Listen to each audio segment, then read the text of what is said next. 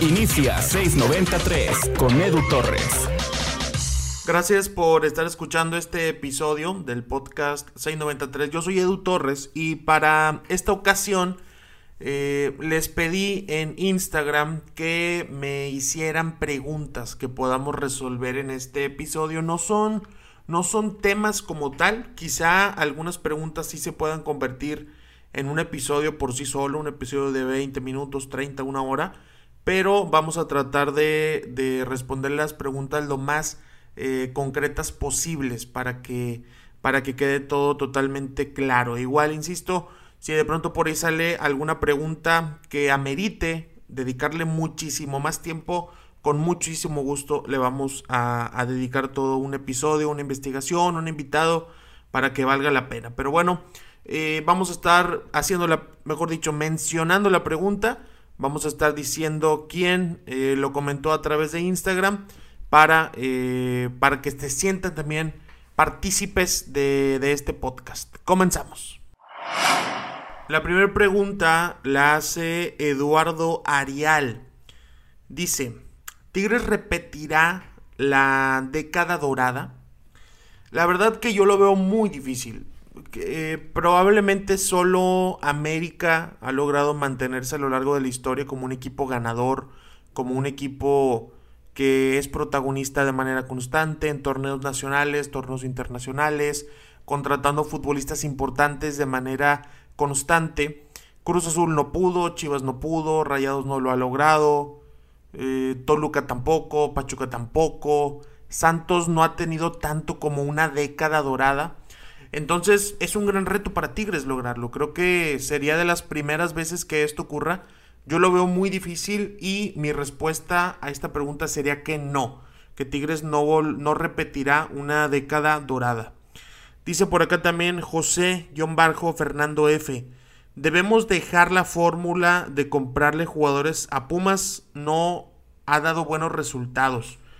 A ver, eh, repasando eso, podemos decir que en los últimos años se ha llegado el Chuco Sosa, ha llegado por supuesto Carlos González, eh, anteriormente obviamente está Antonio Sancho, está Olalde, hay, varios casos. Eh, por ahí hay gente que pueda pensar lo de Luis Quiñones, lo de Francisco Mesa, pero ellos ya eran de Tigres y estaban prestados en Pumas. Por supuesto también el tema de Juan Pablo Vigón. Más que una fórmula, yo creo que tiene que ver con, con la cercanía de Tuca Ferretti, Miguel Mejía Barón y Antonio Sancho con esa institución. Y probablemente ahora que ese grupo de trabajo se ha ido desapareciendo de Tigre y solamente queda Sancho, probablemente sí desaparezca, probablemente deje de ocurrir. El tema es que no dudo que después vayan a comenzar de la misma manera con jugadores de América. Y hay que ver ahí cómo le va a Tigres. A mí la verdad me gustaba mucho el modelo de negocio que tenía Miguel Ángel Garza para contratar futbolistas. Jugadores que eran rechazados en Europa, como Vargas, como Ener Valencia. Futbolistas libres, como André Pierre en su momento jugadores en Sudamérica que empezaban a destacar, pero que no eran clase A. O sea, que no, obviamente que no eran un, un Gabigol o ese tipo de futbolistas, pero sí un Chino Celarayán, que no eran el máximo goleador de la Libertadores, pero sí era un Queso Fernández. O sea, me gustaba ese, ese modelo de, de, contratación de futbolistas. Hay que decir que no inició así. Tigres empezó eh, el proceso en 2010 contratando fuerte, Hugo Ayala, Torres Nilo, Damián Álvarez, un año después llega Héctor Mancilla y ya después, conforme avanzaba el tiempo, cambió el modelo de contrataciones. Creo que es difícil que eso ocurra. Miguel Ángel Garza solo hay uno en México y lo tiene Juárez. Entonces es muy complicado. No creo que, Sancho esté tan, tan, no, no, sé si sea tan capaz como Miguel Ángel Garza. Mauricio Culebro probablemente tampoco porque no es su fuerte el tema de las negociaciones. Es más de un tema administrativo, más de un tema de marca no lo hace mejor ni peor, solamente es diferente, un distinto tipo de presidente. Así que el, tema de Pumas, ojalá que sí dejen de, de, comprarles por tener buena relación. Si hay buenos jugadores, adelante. Por ejemplo, no sé, un tema de Eric Lira, que a mí me parece un prospecto bastante, bastante bueno. Pero no, no, no, no seguir trayendo jugadores solo por la accesibilidad de la relación positiva que hay entre ambas instituciones. Dice Elías Joab Banda. Debe ser Carioca el contención titular en Tigres y pone entre paréntesis un contención con dos volantes, o sea, probablemente un 4-3-3. Yo creo que sí.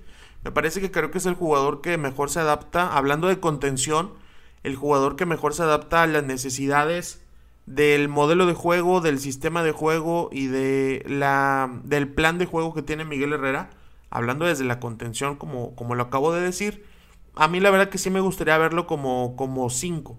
y como interiores es, es donde viene la tarea difícil, ¿no? Porque necesitas a alguien que apoye al contención, que puede ser Vigón, que puede ser Jesús Dueñas, que puede ser Jordan Sierra, que puede ser David Ayala, y alguien de creatividad, que puede ser Leo Fernández. El tema es que usar 4-3-3 te priva de utilizar un media punta, que es la mejor posición de Nico López. Entonces por ahí es donde, donde viene mi duda al utilizar un, sistema de, de, ese tipo. Dice Hugo Valenciano G, para ti, ¿por qué Miguel Herrera no era el técnico para Tigres? Porque yo no pensaba que Tigres necesitaba un cambio radical de sistema. Lo que sí creía es que se necesitaba una forma distinta de entrenar, una forma diferente de planear partidos, distinto análisis del rival, distinto análisis del propio equipo. Eh, creo que era lo que se necesitaba, mantener la intención de ataque posicional. Eh, a mí me agradaba la idea de Tuca Ferretti, pero creo que ya la estaba ejecutando mal. Por eso durante varias ocasiones yo decía que el técnico ideal para Tigres es Nacho Ambriz y lo sigo pensando el día de hoy. Lo sigo pensando. Yo sé que a Nacho no le está yendo tan bien en España, eh, junto con el profe Edgar Solano. No le están pasando lo mejor en cuanto a resultados, en cuanto a funcionamiento. Creo que el equipo va avanzando en España. Pero me parecía un técnico ideal para Tigres, Nacho Ambriz. Me parecía y me parece mejor entrenador que Miguel Herrera. Quitando el tema de títulos, de todo eso, en cuestión de planeación, en cuestión de corrección durante el partido, en cuestión de potenciar futbolistas, me parece mejor Nacho Ambriz que Miguel Herrera. Dice Itz Ever Ramírez, ¿crees que Tuba levantará junto a Gignac o ya llegó a su tiempo el bómboro? Yo, yo la verdad sí pienso que Florian Tuba le va a ir bien en Tigres. Es un, es un jugador que está por encima del nivel de la liga, estando bien físicamente. Es un jugador que ha demostrado. Ah, caray, sonó mi alarma. ¿Qué dice? Junta en Zoom. Ah, vamos a dejarlo por otro momento. Es un jugador, disculpen la interrupción.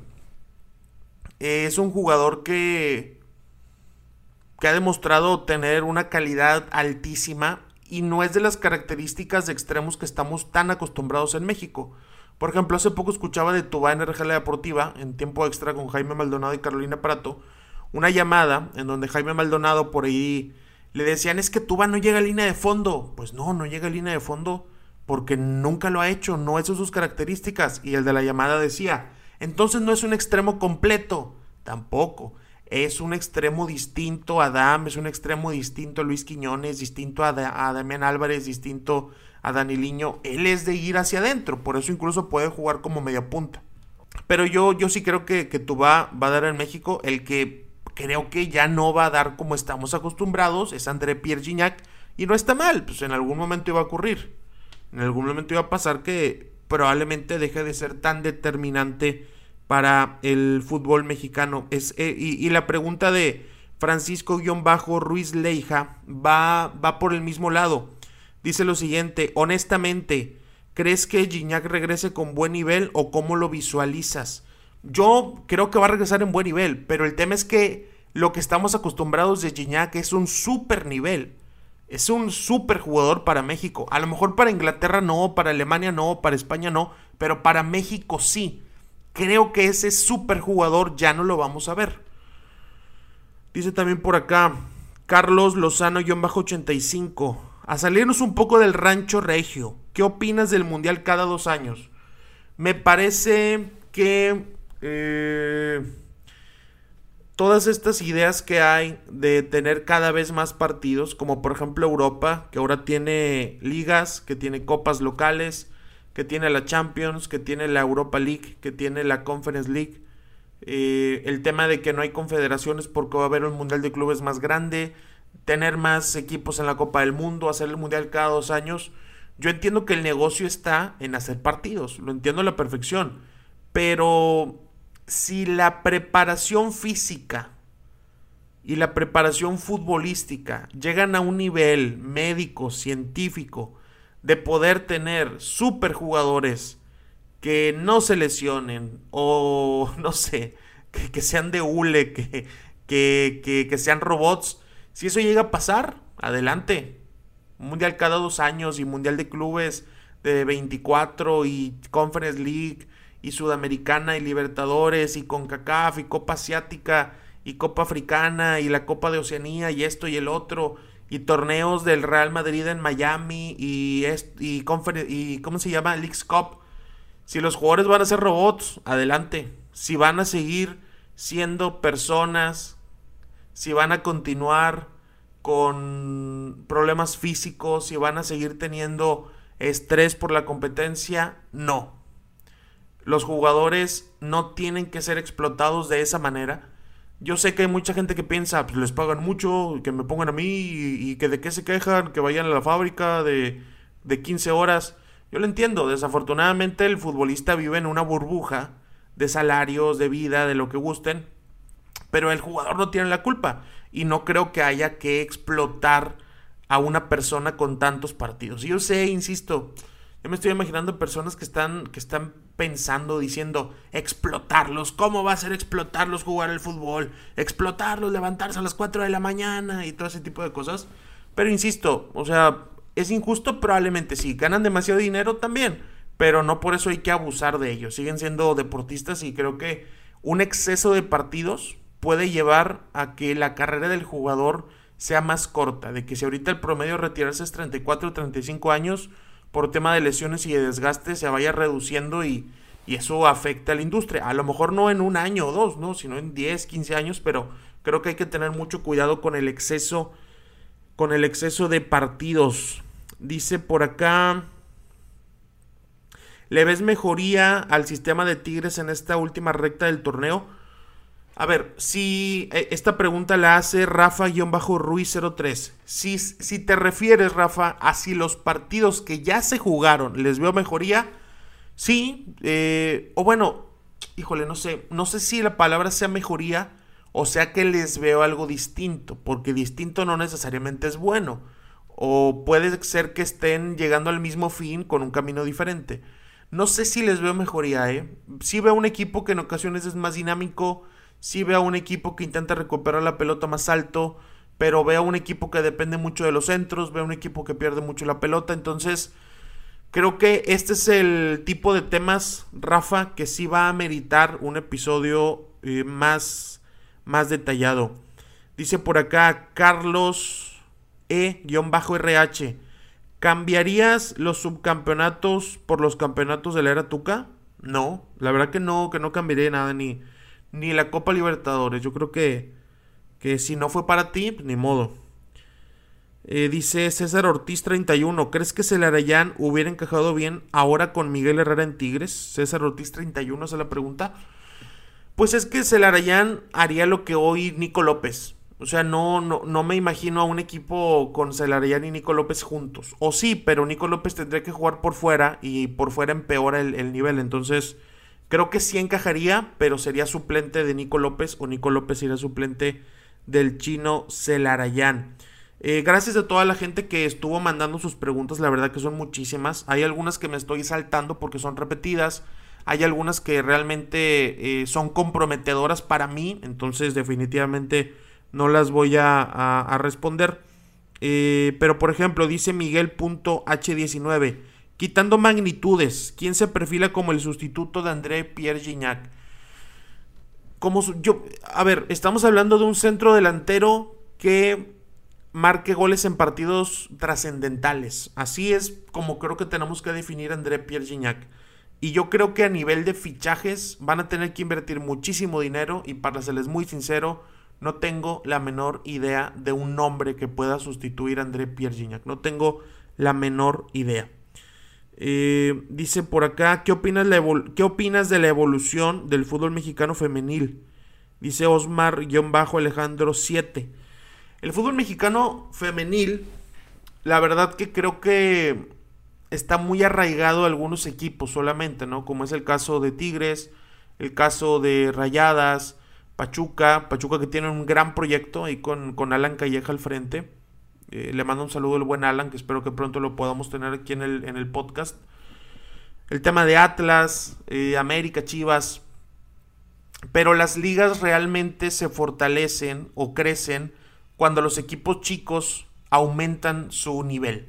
Eso es lo que hace una gran liga, la Premier, por ejemplo. Eso es lo que hace que sea tan competitiva, que sea tan buena. Y, es, eh, y lo digo por un ejemplo enorme, ¿no? Por como es la Premier League, la mejor liga del mundo. Creo que el fútbol femenil va a crecer cuando los equipos chicos sean competitivos. Porque ahorita ver a Tigres es un espectáculo absoluto. Ver a Tigres es increíble. Ver jugar a Tigres femenil es un show garantizado. Sin embargo, mucho tiene que ver con el nivel de los contrincantes. Entonces, ojalá que haya un buen plan de crecimiento para todos esos equipos porque creo que eso va a hacer que sea muchísimo más atractivo ver la Liga, la Liga MX femenil y no ver a Rayadas, Tigres, Pachuca, Atlas, nada más. Y vamos a hacer un podcast un poquito más profundo al respecto. Dice, estoy leyendo las, las preguntas en este momento, se las estoy leyendo en vivo, por así decirlo. No quise preseleccionarlas para no tener eh, como que respuestas planeadas, eh, sino ir leyendo y, estar dando la, respuesta más honesta posible.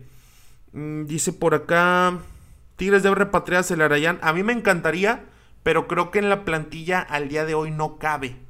Eh, ojalá que en algunos años, por ejemplo, si Leo Fernández le va muy bien y lo venden, pues podría ser por ese, por ese lado, ¿no? Aunque quisiera ver en cuánto lo vendería Columbus después de que Tigres lo puso bastante, bastante, bastante caro.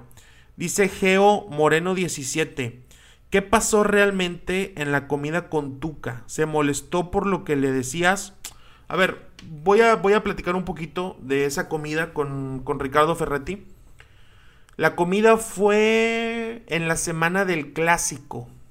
Fue la, fue en la semana previa al clásico.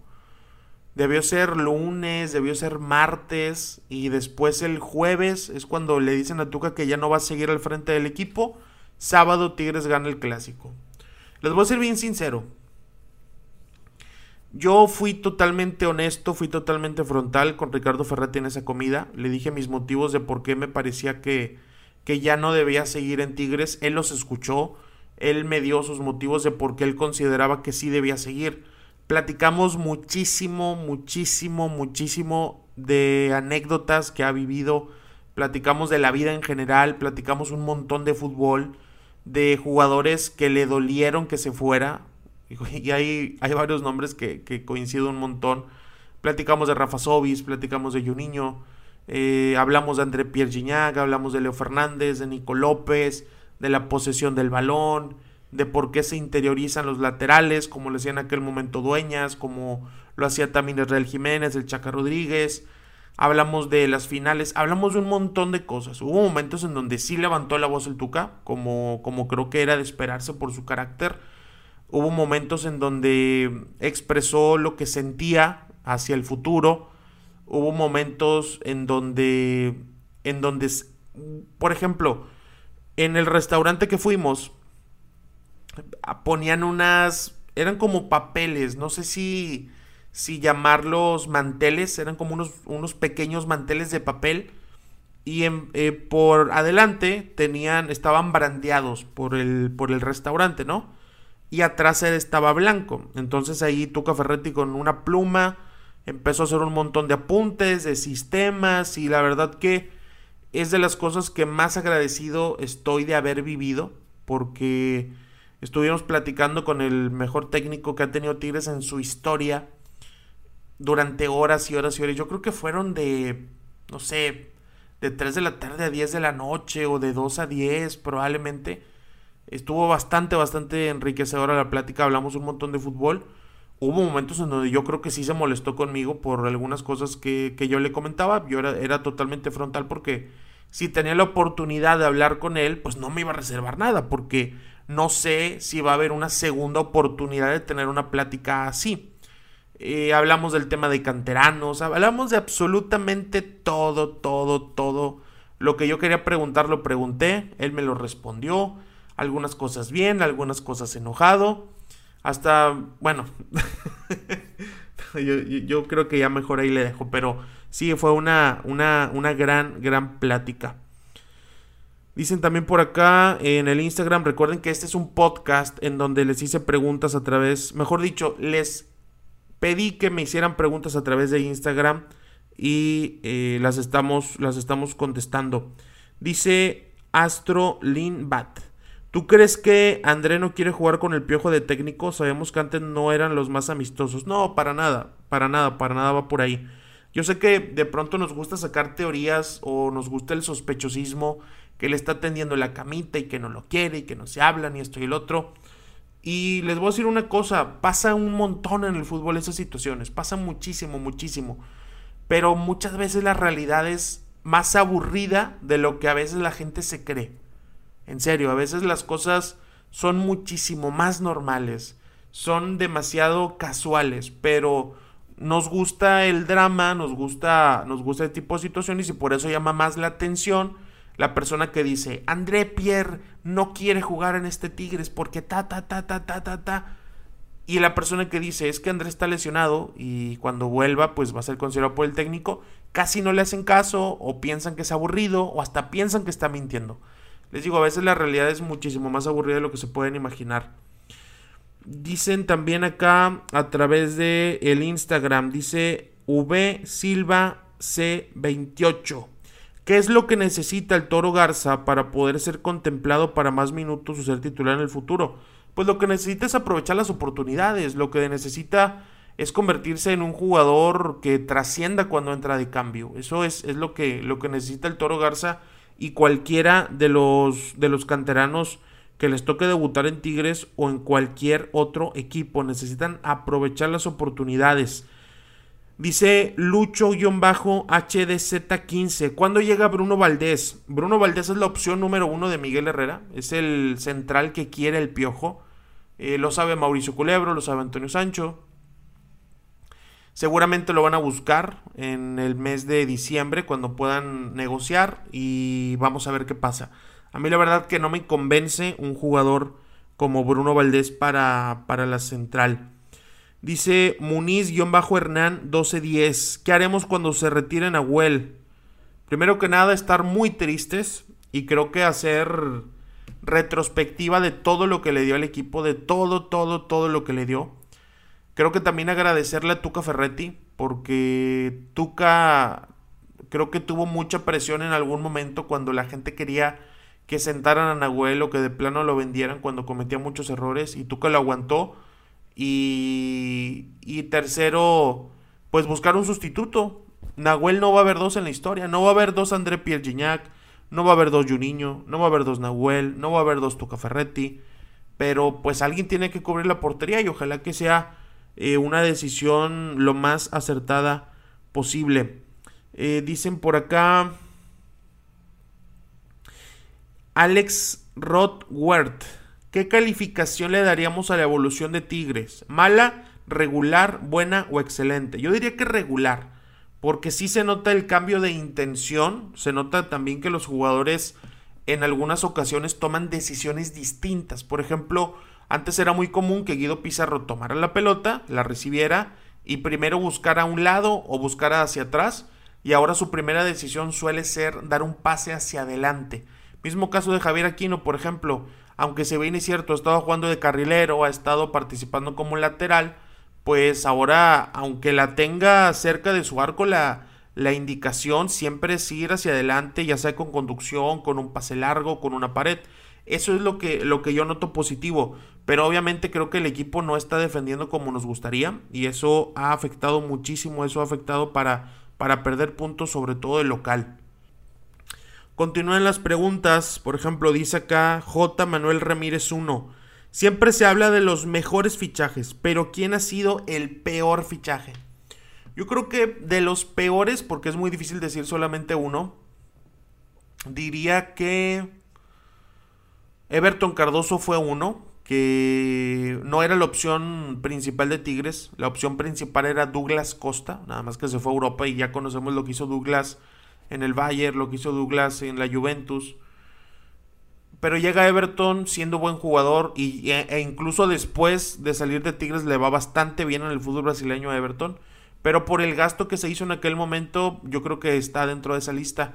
Y otro, el caso de Beto da Silva, aquel jugador peruano que llegó hay que recordar que Tigres en ese momento necesitaba un extremo por izquierda. Él era extremo izquierdo, pero ni siquiera alcanzó a debutar en Tigres. Me pareció un fichaje bastante extraño. Yo creo que ahí sí tuvo que ver algún tema de representantes, porque Beto da Silva era un jugador de Ronald Baroni y Ronald Baroni pues estaba metidísimo en Tigres en aquella época, incluso en el fútbol mexicano también en general. Ronald hay que recordar que es el que se lleva a Celarayán a Columbus y ahora me parece que Ronald Baroni está como directivo en Celaya, junto con Pepe Hanan, que también estuvo muy metido en temas de fichajes en Tigres. Eh, pero sí, creo que ellos dos, Everton Cardoso y Beto da Silva. Beto sobre todo porque fue un desperdicio total en la plaza de extranjero y Tigres sufrió muchísimo por la falta de un extremo izquierdo suplente. Dice Oscar Osorno. ¿Por qué siempre ha sido descabellado que Tomás Boy dirija Tigres? A mí Tomás Boy no me parece un buen técnico. Me parece que con el paso del tiempo ha empeorado. Lo demostró en Chivas, lo demostró en Mazatlán. Eh, tuvo grandes trabajos como por ejemplo Morelia, Atlas también en su momento. Pero creo que principalmente Tomás Boy no, no lo veo con la capacidad de dirigir a un equipo como Tigres. A lo mejor en otra época sí, no sé, en los noventas, pero hay que recordar que había dirigido Rayados o en algunos de esos pésimos momentos entre el 2000 y 2010, a lo mejor ahí hubiera entrado, ¿no? Dentro de toda la baraja de técnicos que fueron un desperdicio en Tigres, pero a mí no, no me parece que tenga la capacidad como entrenador para dirigir un equipo como Tigres. Como jugador, pues no cabe la menor duda de lo que fue, pero como técnico es una historia totalmente distinta. Eh, dice híjole, hace una muy buena pregunta André.correas, de la cual no tengo respuesta, pero André, si me estás escuchando, hiciste que se me prendiera el foco y lo voy a investigar. Dice, todos los jugadores están vacunados, es ley de la Liga MX, algunas, algunos juegan sin vacuna. Tengo entendido que si hay jugadores que no se han querido vacunar y me voy a reservar los nombres por respeto. Eh, pero pues me imagino que no es una regulación de la liga. Ojalá de verdad que, que todos se vacunaran en general todos, absolutamente todos. A mí la primera dosis me pegó horrible, pero eso obviamente no me hace dudar ni un ápice de que me quiero poner la segunda y de que estoy ansioso por ponerme la segunda dosis de la vacuna. Eh, estoy tratando de buscar una pregunta, pero no la encuentro. Decía algo de que si el nivel actual de Aquino lo va a volver a llevar a la selección. Lo que yo tengo entendido es que Javier Aquino se retiró de la selección en el 2018. No lo hizo público hasta donde yo sé, pero es lo que yo supe de selecciones nacionales, que Javier Aquino se había retirado de la selección porque eh, tenía muchos años yendo y yendo y yendo y no le daban la actividad que él, que él merecía y aparte también porque pues son veranos, son veranos desperdiciados, ¿no? Irte a Copa Oro, a Confederaciones, esto y el otro y no ser el jugador importante me parece que por ahí va la historia. Así que yo creo que Gignac no, no, perdón, que, que aquí no, no regresaría a selección. Y dije Gignac por la siguiente pregunta que también hace André Correas. Colo y Delort, ¿fueron caprichos de Gignac? No sé si caprichos, a mí me, eh, me parecen oportunidades de mercado. Cuando André llega a Tigres, Miguel Ángel Garza y el ingeniero Rodríguez hacen una muy buena relación con Jean-Christophe Cano, que fue el representante que, que trajo a André. Entonces con Jean-Christophe Cano no solamente llegaron Colo y Delor, también hubo franceses en, la sub-20 de Tigres, también hubo marfileños como el tema de Kofi el seguimiento a Keloba, el tema de Amadao, que era un central también de San Martín de Porres. Eh, eso fue un tema en general, ¿no? Un tema de, seguimiento a, jugadores que estaban por ahí en el radar. También tengo entendido que había un, visor eh, visor representante que estaba muy metido en el fútbol africano y que por ahí estuvieron visoreando algunos nigerianos. Pero a mí más, que caprichos me parece oportunidades de mercado que la verdad fueron buenos fichajes. Colo llegó a un precio razonable, era un buen jugador eh, de categorías inferiores de Francia, campeón con el Sevilla, experiencia en Alemania, me pareció un buen fichaje y Delord, jugadorazo. Lamentablemente aquí no dio, pero Delord es un muy buen jugador y lo ha estado demostrando en Francia estos últimos, estos últimos años. Dice por acá, eh, ¿crees que Tigres pueda mejorar? ¿Qué ajustarías? Dice Fel, Felexam 28. Por supuesto que Tigres debe mejorar. ¿Y qué ajustaría yo? A ver, tanto como ajustar yo, pues no sé, ¿no? Porque el tema de un ajuste tiene que venir por parte de los entrenamientos y yo de tareas de entrenamiento para mejorar situaciones del juego realmente desconozco. Pero lo que creo que se debe trabajar más es el ataque posicional. y el tema de el plan para cuando se pierde la pelota, qué hace el equipo cuando se pierde la pelota, las transiciones defensivas y la pelota parada a favor. Creo que son aspectos que, que se tienen que mejorar en Tigres. Dice Isidro Rodríguez 7399. ¿Realmente Tigres es un equipo chico? Pues definitivamente no. Eso es más un tema de chiflazón de muchas personas, de necios, de tercos, que agarraron ese chiste desde algún tiempo. Yo entiendo que los divierte. Pero pues Tigres no, no, no, es un equipo chico. Tampoco es un equipo grande. Tigres es un equipo mediano. Es un equipo animador. Es un equipo que ha estado de moda en los últimos años. Y, y nada más. Eh, Dice Memo HDZM. ¿Crees que Salcedo recupere su nivel de Alemania o es mejor venderlo caro en la MLS? Buena pregunta. Yo esperaría que Salcedo recupere el nivel que incluso ha demostrado en Tigres, porque Salcedo en Tigres ha tenido muy buenos momentos. El tema, yo creo, de, de Salcedo me parece que es más un tema de concentración, de estar bien enfocado. Dice Aarón Mendoza-bajo. ¿Ves al Piojo siendo un entrenador de época, así como lo hizo el Tuca? No. Definitivamente no. Creo que el piojo es para procesos más cortos, procesos de 2, 3 años y cambiar. Eh, lo del Tuca Ferretti, vamos a hacer un podcast al respecto, ya tengo el invitado, pero lo del Tuca Ferretti me parece que es irrepetible. Eh, fue tan, tan bueno lo del Tuca que me parece totalmente irrepetible. Bueno, pues ahí están. Hicimos más de media hora respondiendo preguntas, les voy a ser bien sincero. Tengo más de 100 preguntas, más de 100 preguntas que amablemente la gente nos estuvo haciendo a través de Instagram. Le quiero mandar saludos a Andrea Escamilla, a Coach AS Oficial, a Jera Vázquez, a Víctor Jesús, a Brian Martínez, a Ron Mendoza, Isidro Rodríguez, a H. Bajo 1, a Razi Espinosa, André Correas, a Santi Chuy 10, un montón de gente que estuvo por acá escribiéndonos a Eda Mina RS, que también eh, estuvo escribiendo, Aldo Pedraza, Armando 1594, Rey-Bajo Helado, Coco-X. Muchísimas gracias a toda la gente que estuvo participando en estas preguntas. Espero que las dudas hayan quedado resueltas. Hay algunos temas que vamos a profundizar en episodios completos para que estén al pendientes del podcast 693. Les agradezco muchísimo la atención, les agradezco muchísimo las preguntas.